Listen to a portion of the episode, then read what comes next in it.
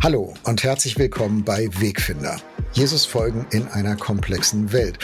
Das ist Programm für mich, Jörg Dechert, und für Uwe Heimowski, mein Mitwegfinder. Wir beide wollen leidenschaftlich glauben, differenziert denken, hoffnungsvoll leben, auch in einem neuen Jahr 2023. Heute reden wir über das Einlassen auf Neues und das Loslassen des Alten. Passt ja irgendwie auch zum neuen Jahr. Noch in eigener Sache. Im neuen Jahr werden wir ab sofort immer genau 14-tägig rauskommen mit einer neuen Folge und ab sofort auch immer dienstags. Wir freuen uns auch weiterhin über E-Mails an wegfinder.erf.de.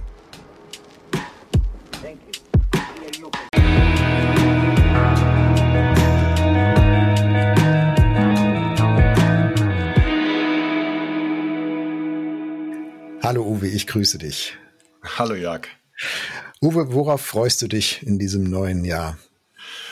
Auf eine neue berufliche Herausforderung. Ich bin ja schon 58 und möglicherweise ist es der letzte berufliche Abschnitt.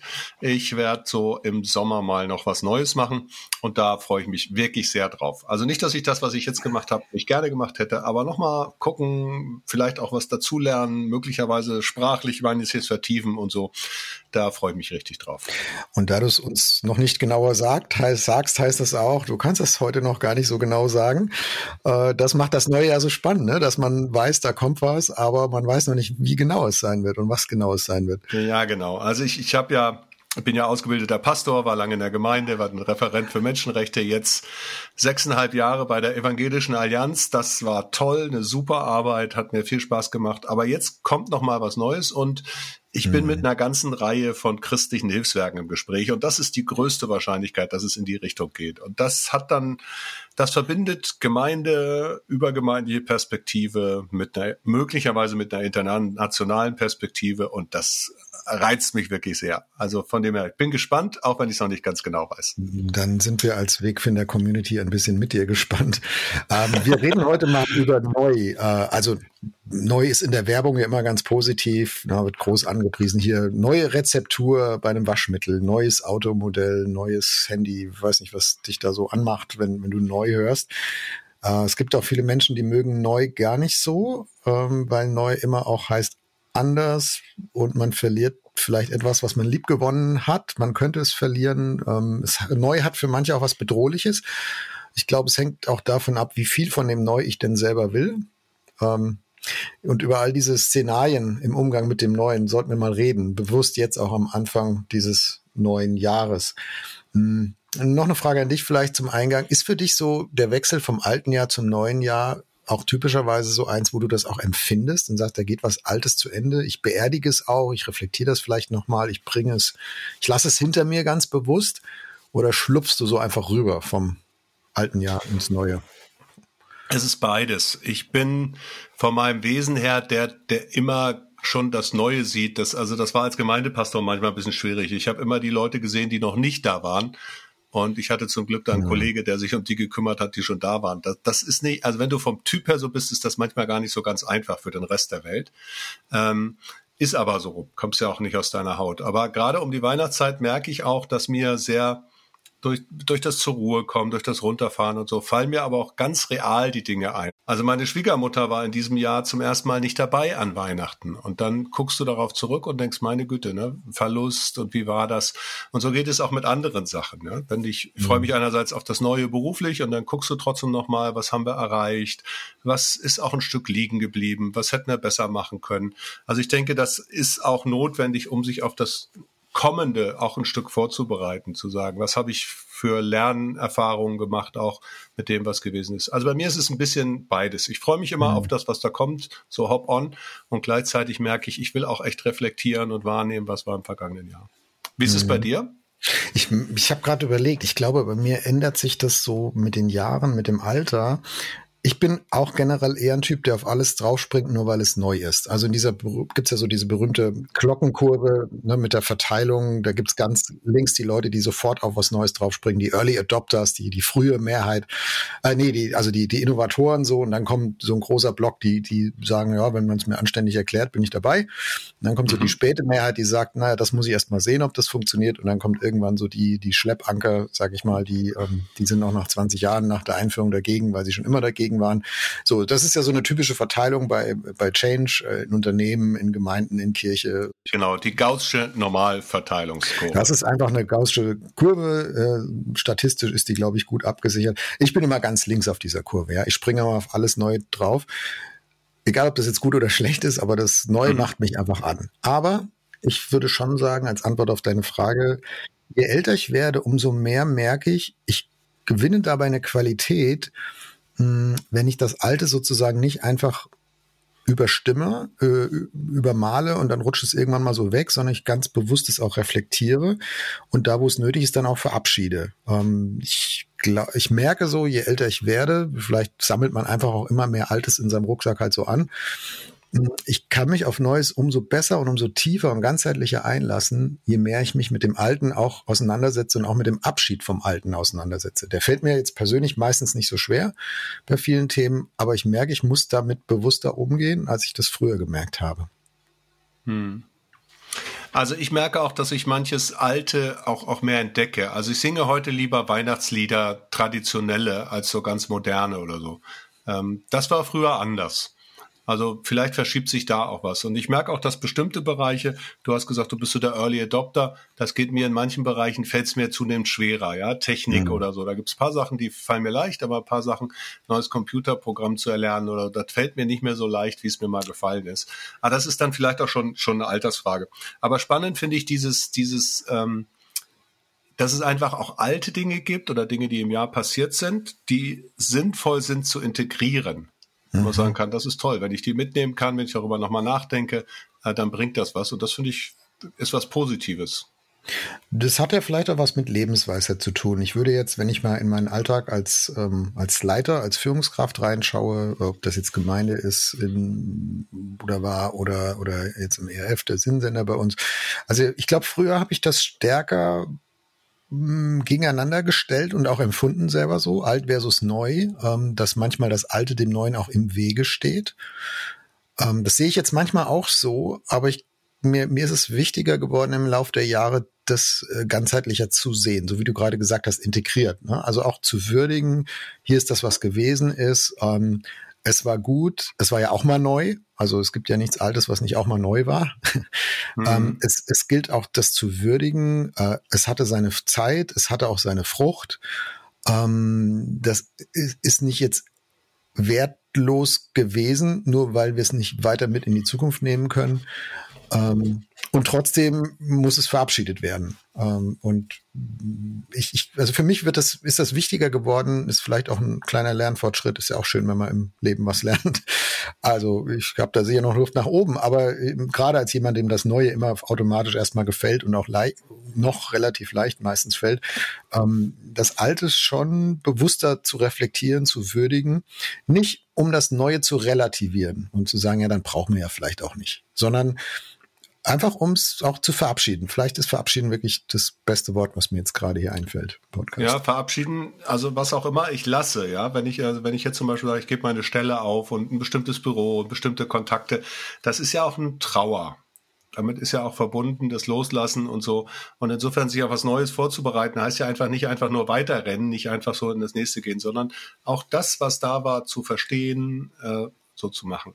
Also was ich noch spannend finde, ähm, unser ehemaliger Generalsekretär der Evangelischen Allianz, der hat immer gesagt, nur das Bessere ist der Feind des Guten.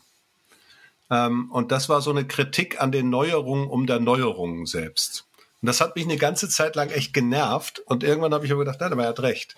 Das Neue ist nicht in sich bereits das Gute sondern wenn in dem Neuen etwas Besseres kommt, wenn ich das, was ich bisher gemacht habe, damit verbessern kann, oder natürlich kann auch ein neuer Ort oder so dran sein, aber ganz grundsätzlich eine neue Technik oder irgendwas äh, einzuführen, ist immer dann sinnvoll, wenn es das Bessere ist. Aber das aber das kann ich nur herausfinden, indem ich das Alte auch auswerte und mich damit auseinandersetze. Ne?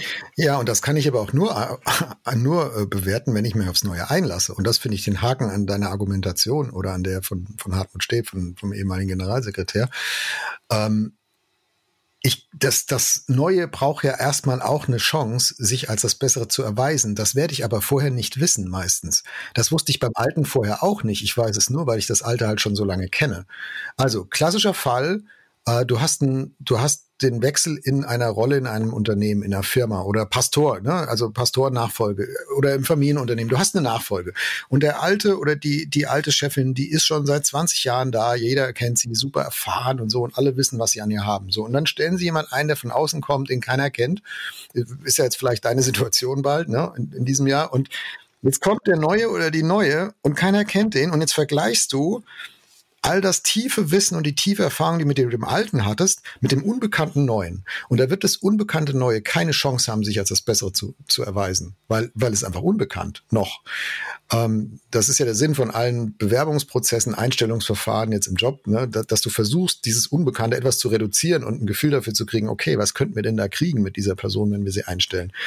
Ähm, und deswegen finde ich diesen Vergleich unfair. Äh, gegenüber dem Neuen, weil das Neue hat keine Chance, sich als das Bessere zu beweisen, bevor du es angefangen hast. Du musst dich einlassen und wenn du dann nach drei Jahren das vergleichst, dann kannst du sagen, hm, ist doch nicht besser, das Alte war besser, wir gehen wieder zurück, ja, oder wir machen wieder was Neues. Aber ich glaube, wenn wir so ticken, und ich fürchte, wir Deutschen, und manchmal denke ich auch, als Christen sind wir oft so, ähm, wenn wir, wenn wir sagen, ne, prüft alles und nur das Beste behaltet und das Neue muss ich erstmal als wirklich besser erweisen, bevor ich es in Erwägung ziehe, da werde ich nie vorwärts kommen. Also bin ich ganz anderer Meinung. Ja, das ist spannend, weil ich hatte ja gesagt, ich habe ihm lange nicht zugestimmt, weil ich auch denke, es gibt eine Art von Konservatismus, die im Grunde genommen, da ist ja das Alte dann so automatisch das Bessere und das Neue hat keine Chance. Chance. Da bin ich bei dir, das ist richtig. Aber wahrzunehmen, dass das Neue oder der Junge oder so, ja, nicht in sich schon ein Wert ist. Dem muss ich eine Chance geben, das muss ich auch probieren, aber es ist nicht deswegen gut, weil es neu ist. Genau, aber dazwischen gibt es halt noch eine dritte Option, nämlich ich weiß es einfach noch nicht, aber ich muss es probieren, um es rauszufinden. Ja, da bin ich ja ganz, da bin ich ja ganz, ganz bei dir, dass man sagt, neue Sachen ausprobieren, aber auch neuen Leuten eine Chance zu geben, neue Ideen überhaupt mal da, also sein zu lassen. Sonst äh, wird ja gar nichts mhm. neu. Ja. Es gibt ja eine Form von Konservativismus, die, die im Grunde genommen eigentlich Verhinderer ist. Es gibt diesen mhm. schönen Satz über Kirche, ne? Wer will, dass Kirche so bleibt, wie sie ist, der will nicht, dass Kirche bleibt. Würden ja viele Menschen in, in, am Anfang dieses Jahres, wenn sie so, vielleicht ist das ja auch ein unfaires Bild über Kirche, Sicher ist es kein repräsentatives, allumfassendes Bild über Kirche, aber ich glaube, wenn du, wenn du in die Fußgängerzone gehst von Gera oder hier von Wetzlar und du würdest Leute sagen, was fällt dir bei Kirche ein, alt oder neu? Tradition oder Innovation? Ähm, was würden die meisten Menschen sagen? Ich behaupte, 80 Prozent würden sagen, ja, Tradition, ist doch klar.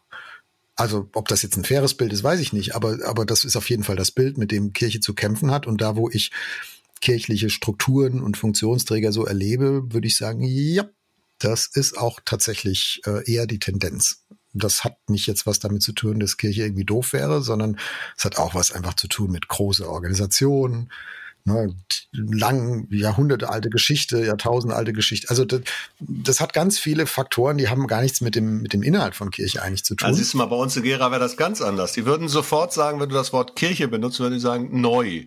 Warum? Ja, weil das ein Wort ist, was ich mit der Vokabel, die ich noch nicht kannte, die habe ich jetzt neu gelernt. Was Kirche? Die, ja, genau, Kirche. Also das, die, bei uns sind die Leute schon so entchristlich, dass ich nicht mal weiß, ob jeder sofort wüsste, was ich meine, wenn ich Kirche sage. Mhm, aber hat man, hat man in der, in der DDR nicht gelernt, dass äh, die Kirche zur Vergangenheit gehört und der Sozialismus mhm. sie überwunden hat? Ja, wenn überhaupt dann so. Aber es gibt schon echt spannende Sachen. Also ich habe dieses Erlebnis, hierher zu kommen und dann weißt du, ein Offizier macht eine Weihnachtsfeier von der Bundeswehr mit lauter ehemaligen NVA-Offizieren äh, ein, ein Pastor, also beim Seelsorger, Militärseelsorger, und dann kriegt er mhm. gesagt, also jetzt, jetzt nehmt ihr Christen und schon das Weihnachtsfest, ja. Ja, super. Das, das, wirklich, das ist kein, das ist eine wahre, wahre Geschichte. Also das ist schon, insofern ist bei uns sowieso nochmal anders. Aber ich glaube, du hast recht, ne? Auch wenn wir sagen würden, Christ sein, was verbindest du? Ist ein Christ ein eher konservativer oder progressiver? Würden die Leute eher sagen konservativ. Ist ein Christ, ne, an der Spitze einer Erneuerungsbewegung oder bewahrt er eher das Alte mhm. oder so? Oder Leute denken an Kirchen auch fast wie an Museen, ne? an alte Musik- und Kunstausstellungen und so. Das, das, ich glaube, da, da hast du schon recht. Also wir stehen nicht zuerst für das Neue. Christinnen und Christen haben in der Kirchengeschichte aber durchaus phasenweise auch mal für Innovation gestanden. Also das pendelt ja, ja auch immer so ein bisschen. Absolut, das ist ja das Verrückte, ne? Also manchmal aber auch, auch konträr. Manchmal hast du ja eine Reformationsbewegung, die sozusagen christlich das Neue will. Und dann hast du eine, eine Bewahrung oder eine, eine Widerstandsbewegung, die christlich das Alte verteidigt. Das ist mhm. ja das Verrückte an der, Gestell an der Geschichte, ne? Dass diese Bewegung sozusagen innerhalb einer, einer, also einer Kirchengemeinde, du, die einen begründen, dass sie am Alten festhalten mit dem Tradition, mit dem Glauben, mit ihrem Christsein und die anderen äh, dass sie Neues suchen, auch mit ihrem Christsein. Das ist ja manchmal mhm. ganz spannend. Mhm. Gibt es eigentlich eine Theologie des Neuen? Also ich habe mich das gefragt jetzt in der Vorbereitung auf den Podcast. Wie sieht Gott das eigentlich? Also ist Gott ein Bewahrer? Ist Gott ein Neuerer? Kann man das überhaupt sagen, wenn man die Bibel aufschlägt? Ich, ich schlag da auf und finde links ein altes Testament und rechts ein neues. Denke ich, hm, Beides ist noch in der Bibel drin, also da, da gehört alt und neu zusammen. Dann kommt Jesus und sagt, hier neuer Wein gehört in neue Schläuche, lass die alten Schläuche weg. Okay, da ist Neuerung drin. Dann sagt Jesus, äh, es wird kein Wort, kein Jota geändert äh, an, an dem, was euch gesagt ist im Alten Testament. Oh, da ist Bewahrung drin. Also ich finde beide Stränge, beide Motive in der Bibel ist, wie würdest du es theologisch sehen? Was auf, also ist Gott auf dieser Glockenkurve, wo ist Gott da eigentlich? Eher links, eher rechts, in der Mitte, überall? Wie, wie würdest du es sagen? Also es gibt ja, ähm, also Testament, das Neue und Alte Testament kommt ja von dem lateinischen Wort Testamentum und das heißt erstmal Bund. Und die Geschichte der Bibel ist äh, eine Geschichte der Bundesschlüsse. Und der alte Bund bezieht sich auf den Bund, den Gott mit Israel geschlossen hat, mit Abraham und den er dann auch durch äh, immer wieder bestätigt hat, äh, ein, eine Zeit der Bundesschlüsse. Und dann heißt es irgendwann bei Jeremia, ich will einen neuen Bund mit euch schließen. Und dann beschreibt er das. Und Jesus bezieht sich darauf und sagt, das ist der neue Bund.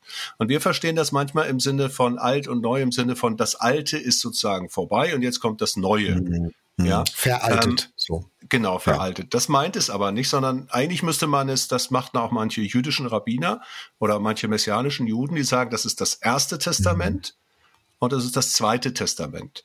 Also, um das gleich mal deutlich zu machen, der Bund mit Israel, der gilt weiter und der wurde aber erweitert über Jesus und dann über Paulus in der Mission auch, auch für die Heiden sozusagen. Für dich und mich. Für dich und mich, genau. Wir, die wir hier aus germanisch-heidnischem Ursprung sind, ja, die, die wir nicht jüdischen Ursprung sind. Alle Völker. Das war aber spannenderweise schon im Bund an Abraham angelegt. Also schon ganz am Anfang war Gottes Idee, in dir sollen gesegnet sein alle Völker. Zurück auf die Idee von alt und neu. Also die Idee Gottes war schon immer die gleiche, die Form, dass sie sich offenbart hat, dass sich erweitert hat, war eine neue. Und das finde ich ganz spannend. Auf andere Themen, ne? in der Offenbarung lesen wir, ich will schaffen einen neuen Himmel und eine neue Erde. Da haben wir in unserer, unserer Schöpfungsfolge auch ein bisschen drüber geredet. Ähm, mhm. Das heißt ja, dass der Schöpfer am Anfang jetzt immer noch als Schöpfer auch tätig ist. Ne? Wir hatten diesen Begriff Creatio Continua. Das heißt, das Neue ist nicht, dieses Alte muss erst alles kaputt gehen und dann kommt was Neues, sondern die Erneuerung steckt schon jetzt mit drin. So wie in jedem Körper die Zellen sich erneuern, so wie aus der Familie, aus Mann und Frau ein neues Kind erwachsen kann und so weiter. Also es ist schon jetzt in dieser alten Schöpfung ganz viel Erneuerungspotenzial mit drin. Und das durchdringt sich. Das Alte und das Neue durchdringt sich ganz stark. Mhm.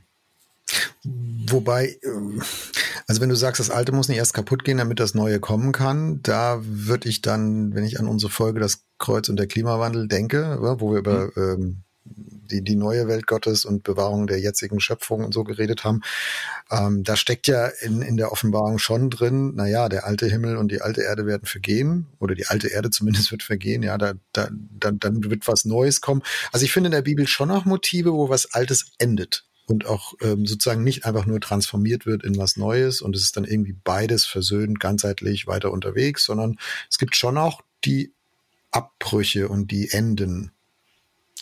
Ja, es ist, es ist in, also in dieser, in diesem Leben, in dieser Schöpfung, in der wir sind, gehört der Tod mit dazu. Und der mhm. ist noch nicht überwunden. Der ist für dich und mich nicht überwunden. Der war es im vergangenen Jahr, war für meine Schwiegermutter, war das der Moment, der dran war ähm, der wird zukünftig wartet der auf uns und der wartet auch auf diese Welt. Ich meine, das kann man ausrechnen, dass die Sonnensysteme irgendwann aufhören zu strahlen. Also das ist, das steckt sozusagen drin.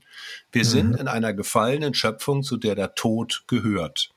Und das ist das Alte. Das Neue ist die Botschaft der Auferstehung, die, dass selbst nach dem Tod etwas neu gemacht wird, das nicht einfach Schluss ist. Das ist etwas mhm. sozusagen über das, was man naturwissenschaftlich wissen kann, hinaus Neues, anderes, eine, eine zusätzliche Qualität. Mhm. Nur das spiegelt sich ja schon auch in dem Alten spiegelt sich ja schon in dem, in dem wir drin sind. Da können wir auch jetzt schon, kann Neues geschehen. Unser Leben kann erneuert werden, ja. Du kannst aus der Sucht frei werden. Du kannst komplett anders denken, ja. Wenn, also neu denken. Buße ist ja dieses, dieses Wort, was auf Griechisch nichts anderes heißt als neu denken lernen, neu leben lernen, neu. Ne? Also Gott kann jetzt schon schöpferisch das Neue machen. Ja, umparken im Kopf, würde Opel jetzt sagen. Dann würde ich doch mal so zusammenfassen, theologisch kann man sagen, also bei, bei Gott gibt es eigentlich nicht die moralische Bewertung, alt gut, neu schlecht oder alt schlecht, neu gut, sondern das Alte ist nicht so vollkommen, dass es nicht durch etwas Neues ergänzt abgelöst werden könnte. Und das Neue ist aber auch nicht so vollkommen, dass es jetzt die endgültige Antwort auf alles und jedes ist. Sondern solange diese Welt eine gefallene Welt ist, solange Gottes neue Welt noch nicht da ist, ist das Alte nie hat, hat keine hundertprozentige Bestandsgarantie, Erfüllungsgarantie, noch nicht. Mhm. Und das Neue hat auch keine absolute Erfolgsgarantie, dass das jetzt der große Wurf ist. Auch das noch nicht. Also ich finde, das holt alt und neu diese beiden mhm. Pole in, in, unserem Gespräch mal so ein bisschen vom, vom moralischen Sockel, auf die wir sie ja manchmal gerne stellen ne, und sagen, also gerade wenn es so in der Gemeinde zum Beispiel Streit gibt, ne, ist das Alte besser oder das Neue, die neue Idee, dann, dann, dann, dann dann, dann reden die Leute gleich so bewerten, ne? Und das eine ist gut und das andere ist schlecht und da, da und ich finde, man muss das theologisch da ein bisschen runterholen und muss sagen, nein, es ist beides, beides hat was Gutes und beides hat auch was Schwieriges, solange wir Menschen ja. sind und wir nicht in der neuen Welt Gottes angekommen sind. Ja, das passt du sehr gut zusammengefasst. Dann möchte ich noch was ergänzen, nämlich, dass das Alte ja auch immer eine je neue Anwendung braucht. Wenn Jesus sagt, den Alten ist gesagt, ich aber sage euch, dann sagt, meint er damit nicht, ihr sollt ab jetzt Ehe brechen, weil denen war das noch gesagt, sondern Jesus verschärft das sogar, wendet das an, sagt, also es hat auch was damit zu tun, wie ihr miteinander umgeht. Das heißt, die, also das alte Gebot oder die alte Regel, die alte Sitte, die alte Moral, die alte Überzeugung mhm.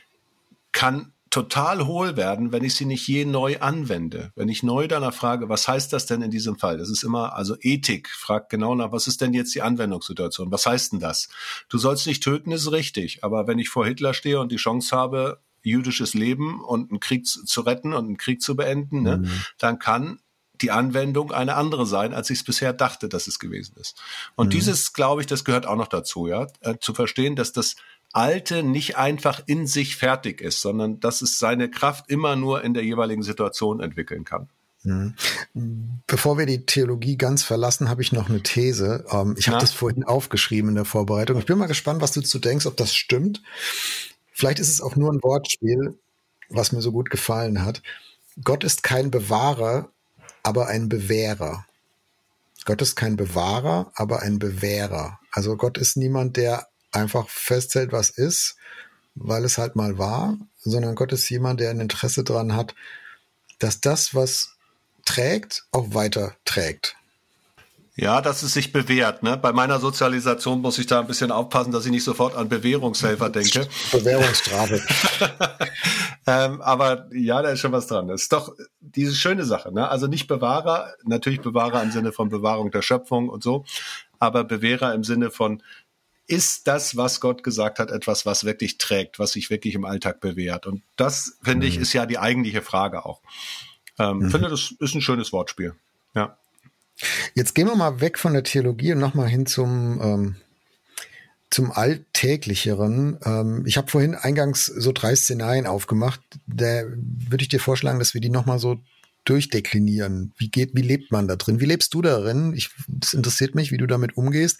Also die, die drei, die drei Szenarien, ich, ich sag's dir nochmal. Das erste ist, mh, hm, alles wird neu um mich herum, aber ich tue mich schwer. Mhm. Politisch, in der Firma, in der Gemeinde. Also um mich herum wird etwas neu, aber eigentlich will ich das nicht. Ich tue mich schwer. Wie gehe ich damit um? Das zweite Szenario, um mich herum, umgekehrt, bleibt alles alt, aber ich will eigentlich eine Veränderung, aber ich krieg sie nicht. Ja, ich wünsche mir, dass meine Kirche sich verändert, dass meine Abteilung sich verändert, dass meine Familie sich verändert, dass irgendwas sich vorwärts entwickelt, aber ich bin anscheinend der Einzige, der das will. Um mich herum bremst alles und bleibt, bleibt alles beim Alten. Ähm, Und das dritte ist äh, das Szenario, alles um mich herum wird neu und ich will das eigentlich auch. Aber das ist dann auch eine Phase, wo, wo ja, wo alles neu wird, wo sich das Leben neu sortiert, wo auch Chaos ist, ne? Und, und ich muss mich neu finden. Ist vielleicht der einfachste der drei Fälle, aber ich glaube, die ersten zwei sind nicht so einfach und mindestens über die beiden würde ich gerne mit dir reden. Vielleicht auch in der Reihenfolge. Also erstes Szenario, um mich herum wird alles neu, aber ich tue mich damit schwer. Ich will das eigentlich nicht. Ich hatte in meiner Gemeinde, ich bin 2001 Gemeindepastor geworden in Gera und die haben mich gebeten, ziemlich vieles zu erneuern. Das ging bis dahin, dass zum ersten Mal in dieser Gemeinde eine Frau das Abendmahl ausgeteilt hat. Das ging bis dahin, dass wir äh, Stellen geschaffen haben auf dem, auf dem äh, geförderten Arbeitsmarkt und vieles mehr, bis hin, dass junge Leute Musik gemacht haben, dass plötzlich da andere Lieder gespielt wurden und, und, und. Also ganz vieles. Und dann kam irgendwann eine Frau zu mir und sagte, Uwe, ich will das eigentlich gerne mitmachen, aber ich, ich schaffe das nicht.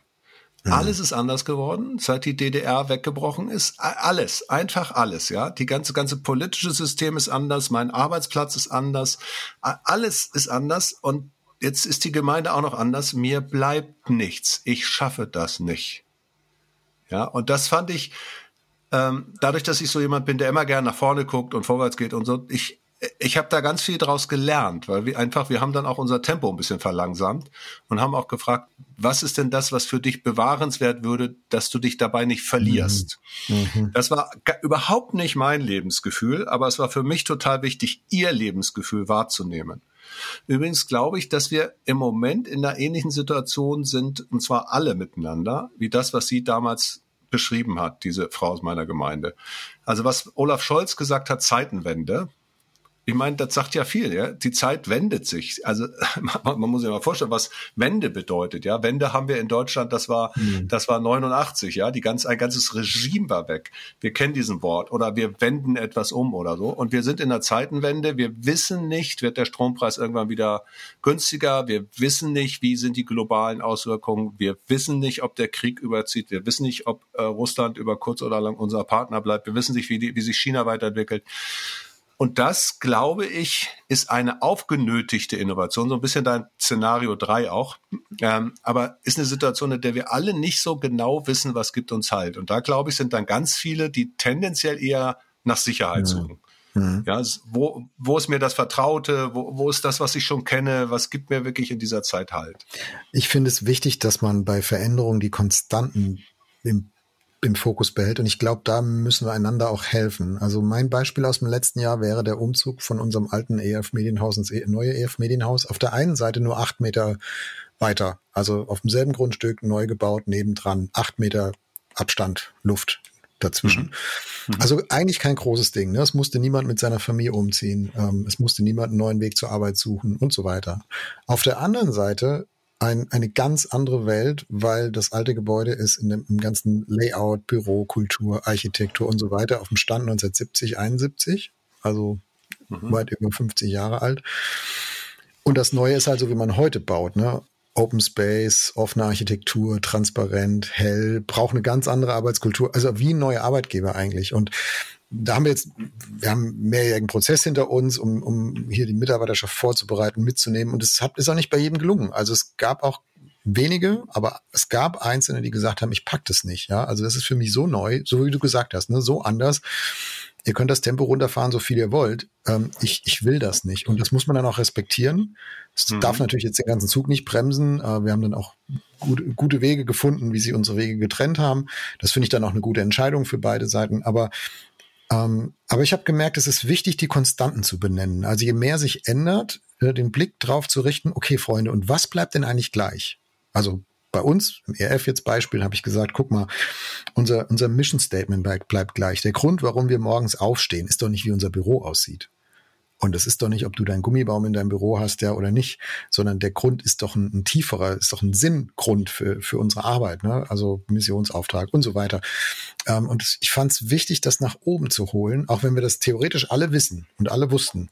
Aber ich glaube, es ist wichtig, die Konstanten zu benennen, ähm, weil wir als Menschen Konstanten brauchen. Manche ein bisschen mehr, manche ein bisschen weniger. Ähm, manche können das von alleine, manche brauchen ein bisschen Support.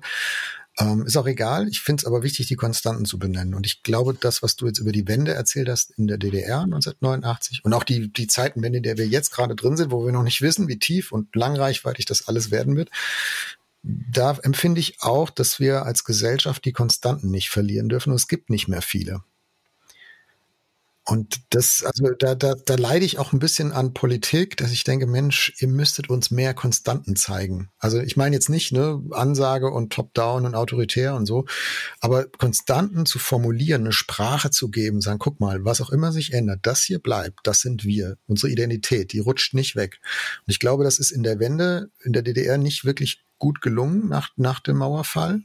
Im Nachhinein würde ich das sagen obwohl ich es nicht so hautnah erlebt wie, wie, wie viele andere. Ähm, und ich glaube, auch jetzt in der Zeitenwende brauchen wir das und in meinen Augen gelingt es auch noch nicht gut. Hm. Also ich finde das eine sehr spannende Beobachtung von dir. Ähm, und wenn ich jetzt aber zum Beispiel mal in die DDR-Zeit gucke und das Spannende ist, dass für die Christen äh, also immer so in dieser Minderheitensituation, in der Diaspora-Situation, aber auch gerade auch in einer Verfolgungssituation, der es dich was kostet, ist die Konstante, dass du dich als, als Gemeinschaft, als Bekenntnisgemeinschaft überhaupt versammelst. Hm. Ja, während in der, in der, in der Marktwirtschaft bist du Kirche am Markt. Du bist ein Player von vielen. Ja, du bist plötzlich draußen, du spielst mit, du guckst, also bisher war, war sozusagen der Gedanke in der DDR-Zeit, dass wir überhaupt treu beieinander bleiben, das ist schon ein Wert in sich. Und plötzlich in dieser Welt ist es kein Wert an sich mehr, weil da kommt dann ganz viele neue andere Kirchen, die machen auch auf und so, die werben dir die Leute ab und du bist plötzlich ein Mitbewerber auf dem Markt. Mhm. Ja, und zwar unter den Kirchen und auch unter den anderen Sachen. Und insofern ist ist nicht nur die Form deiner Gottesdienste, sondern auch die, die Bestimmung oder die Ausrichtung, der Leitsatz, so wie du vorhin gesagt hast, für den ERF ist klar, wir wollen Menschen mit dem Evangelium die erreichen. Konstante steht in Frage. Aber hier steht mehr in Frage. Also ne, steht nicht nur das Äußere in Frage. Und das hat es für Leute richtig schwierig gemacht. Und wenn wir jetzt mal hingucken in unsere Zeit, wir haben ja auch eine Folge gemacht, warum sind die Kirchen leer? Wenn, wenn, wenn jetzt also eine Hälfte, Hälfte der Bevölkerung noch in der Kirche ist, ein Viertel von denen, die noch drin sind, sagen, wir treten auch noch aus, ähm, mhm. dann merkst du, dass Kirche als Konstante und auch als sinngebende Konstante, als gemeinschaftsschützende Konstante wegfällt. Aber gleichzeitig brauchst du in Zeiten der Unsicherheit eigentlich Sinn. Du brauchst eigentlich Halt. Du brauchst eigentlich Gemeinschaft. Ja.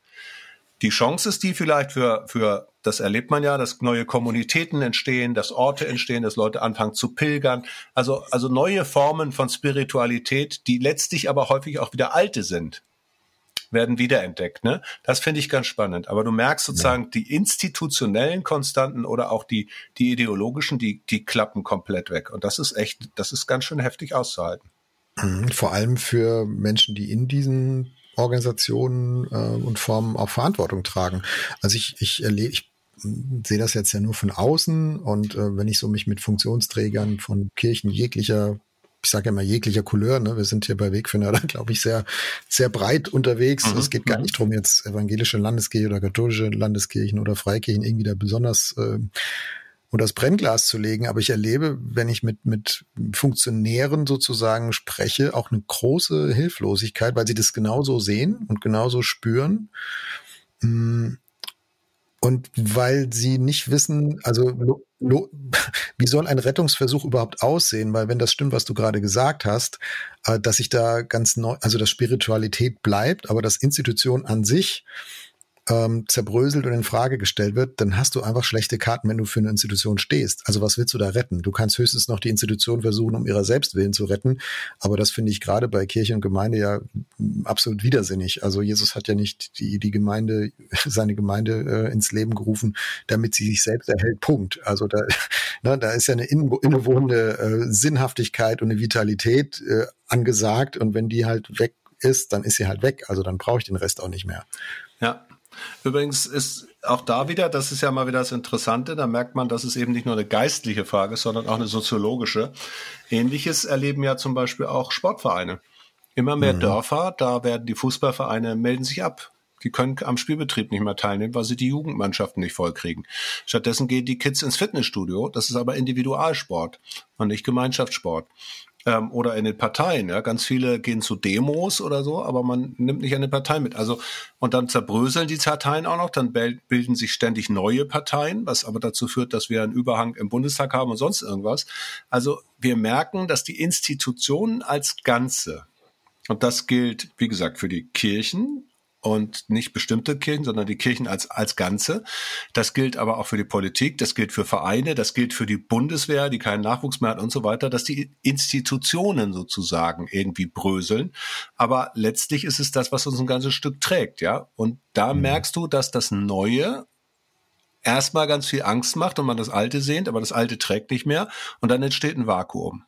Wir müssen Vakuum häufig auch für Populisten. Ne? Hm. Ja, und das Neue trägt noch nicht und du kannst auch nicht garantieren, dass es das irgendwann mal wird. Das wird man dann auf die harte Tour rausfinden. Es ist ja auch nicht das Neue, was du vorhin beschrieben hast, ne? dem ich mal eine hm. Chance geben muss, sondern das, das kommt über mich, da kann ich nichts dafür. Ich kann mich trotzdem entscheiden, ihm eine Chance zu geben. Klar, aber die Weltlage ist einfach, wie sie ist. Ne? Ja. Wir gehen jetzt mal gedanklich in das zweite Szenario rein und das hat, glaube ich, auch mit, mit zerbröselnder Kirche zu tun. Ähm, also mein erstes Szenario, was ich dir genannt habe, war ja, um mich herum wird alles neu, ich will aber lieber das Alte behalten. Jetzt stellen wir fest, das geht manchmal gar nicht. Da zerfallen um mich herum Zustände, die ich eigentlich lieb mhm. gewonnen habe, in denen ich mich auch eingewöhnt, eingenistet habe und das war mein Leben und jetzt ist es, geht's kaputt. Ähm, jetzt gehe ich mal ins zweite Szenario. Da gibt es ja gerade auch in Kirche ganz viele Leute, die sagen, ich will was verändern. Ich merke das, ich spüre das, das funktioniert nicht mehr so gut wie früher. Wir müssen was verändern. Ja, lass uns was Neues machen. Ja, Aufbruch und äh, ähm, Erweckung, was auch immer, ne, du für eine Vokabel drauf packst.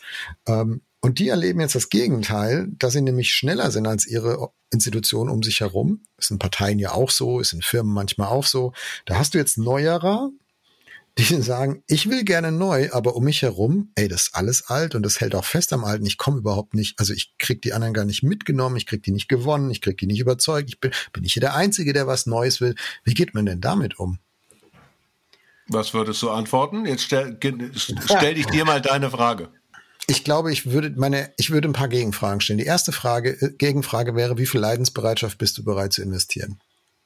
Weil mhm. es ist völlig klar, dass sich ein einzelner Mensch viel schneller umorientieren kann und es ihn viel weniger kostet als ein ganzer Laden, als eine ganze Organisation, als eine ganze Gruppe.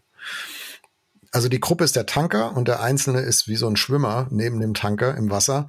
Der kann einfach mal die Richtung ändern. Ja, das kostet den eine halbe Sekunde. Dann schwimmt der 180 Grad in die andere Richtung. Da hat er sich gerade mal gedreht. Der Tanker mhm. hat einen Wendekreis von fünf Kilometern. Der braucht dafür mhm. eine Stunde, bis der in die andere Richtung mhm. fährt.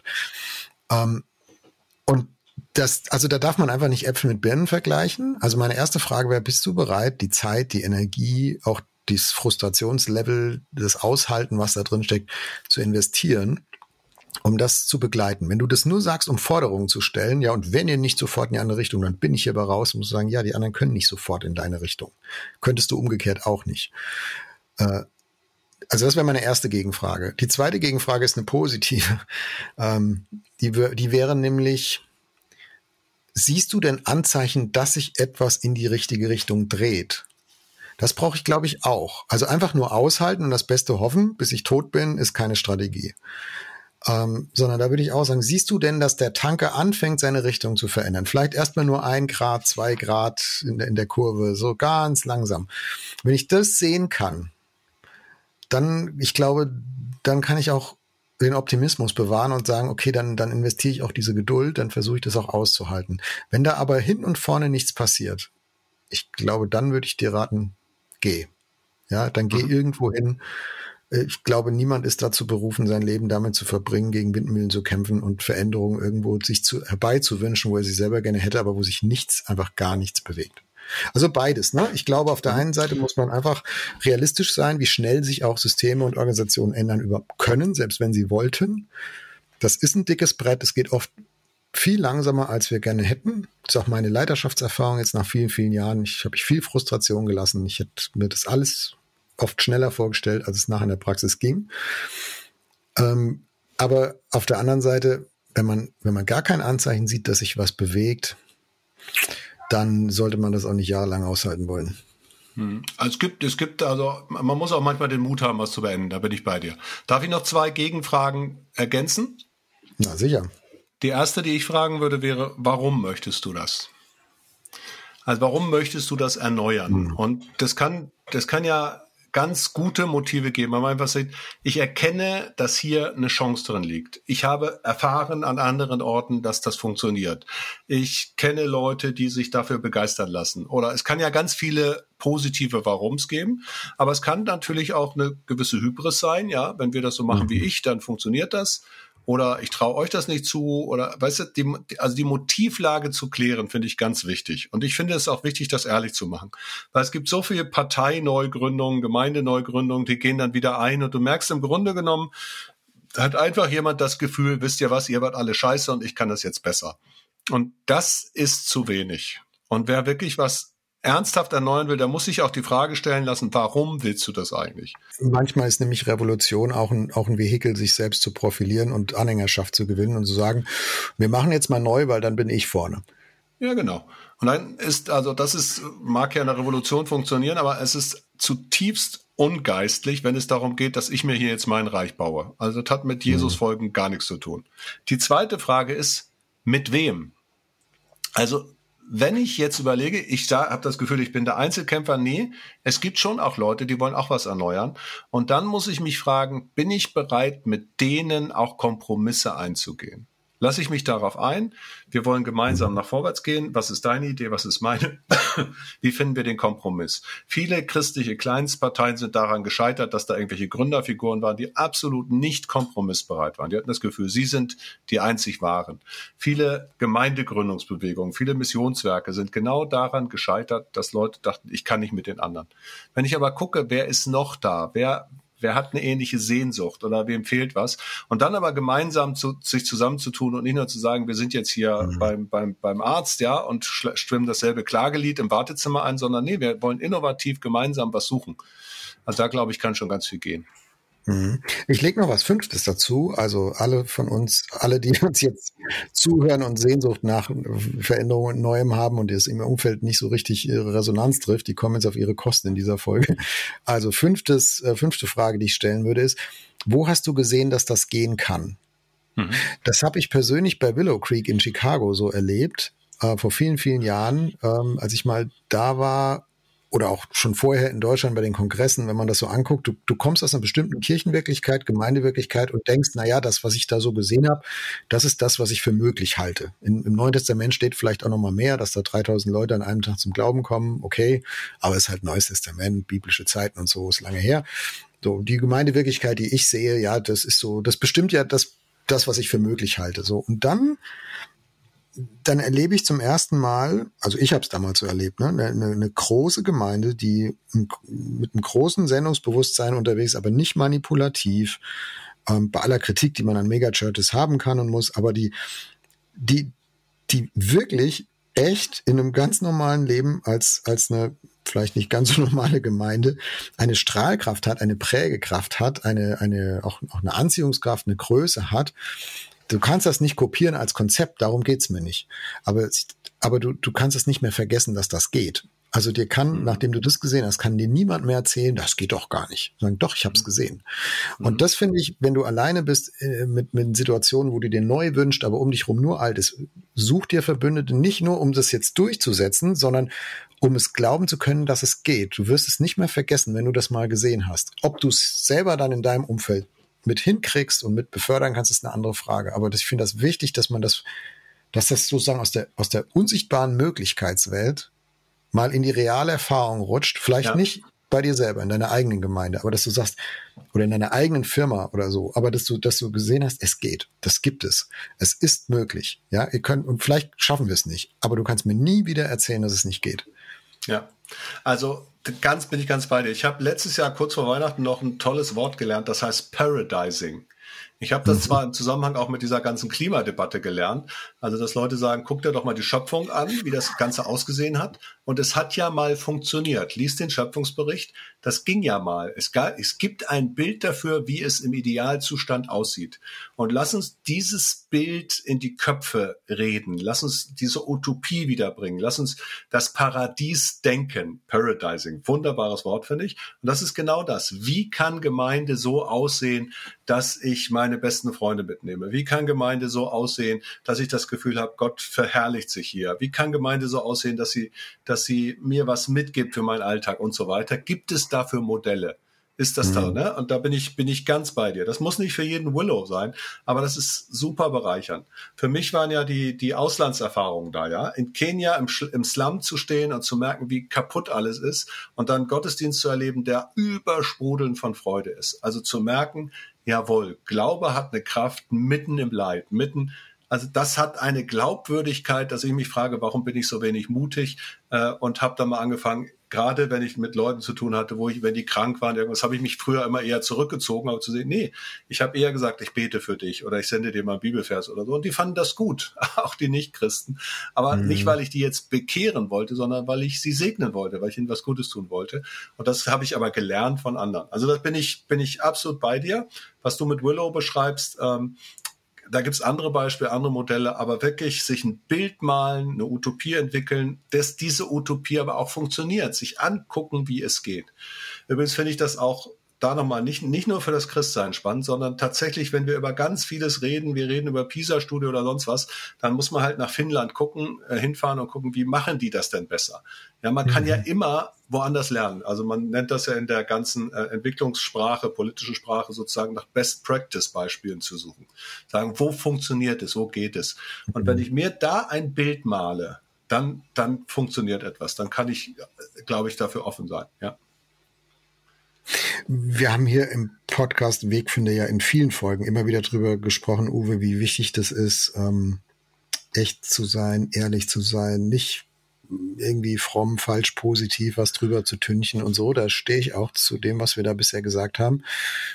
Hm, ich wünsche mir aber, dass eine Sache dabei nicht verloren geht, nämlich genau diese positive Best-Practice-Sicht. Also, dass man nicht vor lauter Echtheit und ja, lass uns über Zerbruch reden und das muss alles ehrlich auf dem Tisch. Ja, 100 Prozent.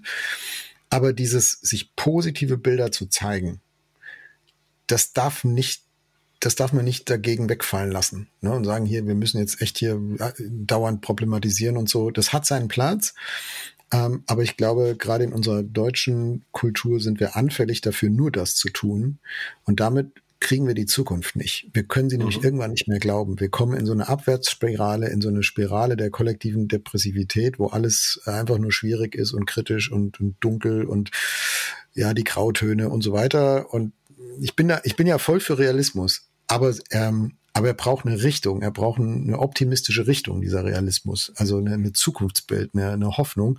Und deswegen finde ich das, was so in der christlichen Blase immer so Zeugnis geben heißt. Ne? Also klingt wie Benotung, aber meint einfach, ich erzähle mal, was ich mit Gott erlebt habe.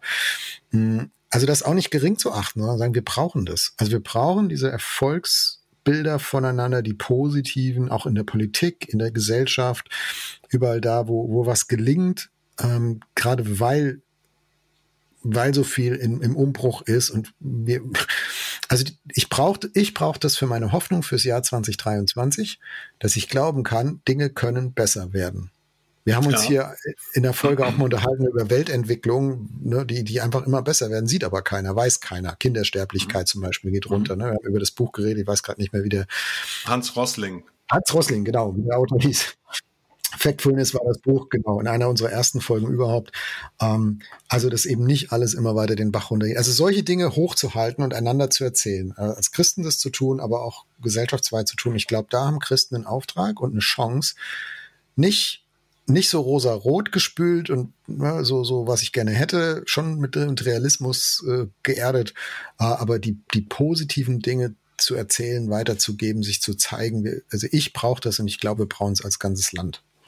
Ja, das glaube ich auch. Ich habe mal ein Gedicht geschrieben, das heißt, erzähle nicht von deinem Glück. Das geht auf eine Erfahrung zurück. Ähm, ich werde jetzt hier nicht das Gedicht zitieren, aber die Erfahrung, die dahinter steckt. Die Erfahrung war, dass eine Frau in meiner Gemeinde, die Witwe war, zu mir kam und gesagt hat, du, das gefällt mir nicht, wenn du in deiner Predigt Beispiele erzählst von deinen Kindern, was dich freundlich, also erzähle nicht von deinem Glück, das macht mich traurig.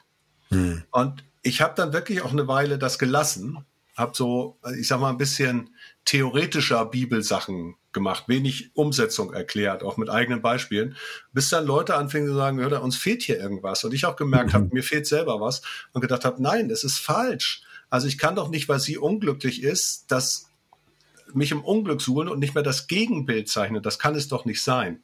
Ich will sie trösten, ich will bei ihr sein, ich will auch nicht sagen, hier, wenn du mit Gott bist, funktioniert alles. Das wäre ja falsch. Oder sagen, du bist selber schuld an deinem Leid. Aber ich möchte doch vom Glück erzählen. Ich möchte doch, dass Leute rauskommen aus dem Neid. Die zehn Gebote sagen, du sollst nicht neiden, sondern du sollst dich mitfreuen an dem, was andere haben. Und dafür brauchen wir Geschichten. Wir müssen Geschichten erzählen. Wir müssen Bilder malen. Wir müssen das wahrnehmen, ja.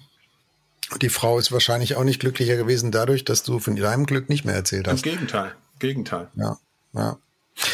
Uwe, Schlusskurve. Wir fragen heute mal nicht, was wir mitnehmen aus dieser Folge, sondern wir machen mal Paradising. Das Wort habe ich jetzt neu gelernt heute von dir. Paradising 2023 für dieses Land, für unsere Kirchen, für unser Leben, für unsere Gesellschaft. Ähm, was wünschst du dir für dieses uns, dieses wir, also im weitesten Sinne, zu dem du heute fähig bist, was wünschst du dir für dieses wir äh, für dieses Jahr 2023?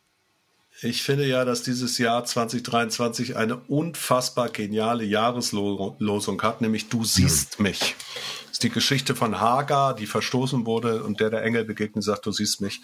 Ich wünsche mir für dieses Jahr, dass die Menschen wieder das Gefühl bekommen, dass sie wahrgenommen werden, dass sie gesehen werden. Ich glaube, ganz viele Leute fühlen sich nicht mehr gesehen. Sie fühlen sich nicht gesehen von der Politik, sie fühlen sich nicht gesehen von der Wirtschaft, sie fühlen sich nicht gesehen von den Kirchen, von den Christen. Und mein, mein Wunsch wäre, ist dass sowohl Politiker als auch Gemeinde es hinkriegen, Menschen zu vermitteln, hey, ich sehe dich, ich nehme dich wahr. Du bist nicht einsam, du bist nicht verloren, du bist nicht vergessen. Ich sehe dich. Und dass wir dann im Laufe dieser, dieses Jahres Menschen haben, die, weil sie sagen, hey, ich, ich bin wahrgenommen worden, die wieder rauskriechen aus ihrer Einsamkeitsbubble, die rauskriechen aus ihrer Frustrationsbubble und zu sagen, hey, weil ihr mich seht, sehe, fange ich auch wieder an, etwas anderes zu sehen. Ich sehe euch, ich sehe die Verantwortung, ich sehe die Hoffnung, ich sehe das, was wir da machen können.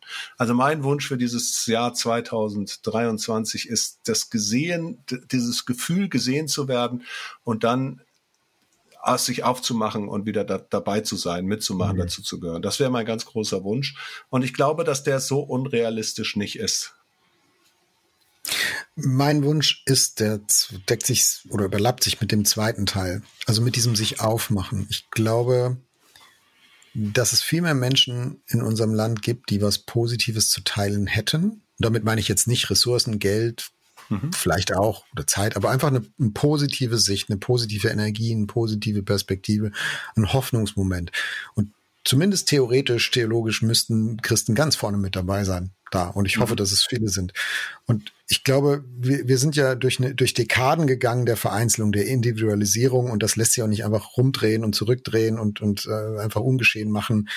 Mm, und die machen das vielleicht an dieser Stelle ein bisschen schwer. Aber ich glaube, wir haben was Wesentliches dabei verloren, nämlich die, die die, die Fähigkeit, einander zu ermutigen äh, als Gesellschaft in den Gruppen, in den Vereinen. Wir haben geredet, dass viel davon auch zerbröselt.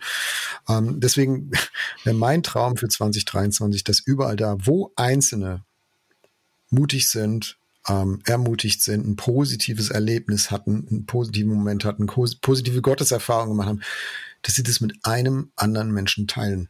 Also mhm. nicht damit alleine bleiben, sich dran freuen oder sich überlegen, war das überhaupt jetzt wertvoll, sondern sagen, doch, ich gehe damit nach außen und wenn es nur ein Schritt ist, zu meiner Nachbarin, zu meinem Nachbarn, in der Familie, beim Arbeitsplatz, in der Schule, wo auch immer. Also dieses sich, sich aufmachen, ich muss nicht die Welt retten, aber das Positive, was ich selber gerade in mir trage, mit einer anderen Person zu teilen. Also wenn ihr dir vorstellt, jeder würde das machen, vielleicht einmal im Monat in 2023.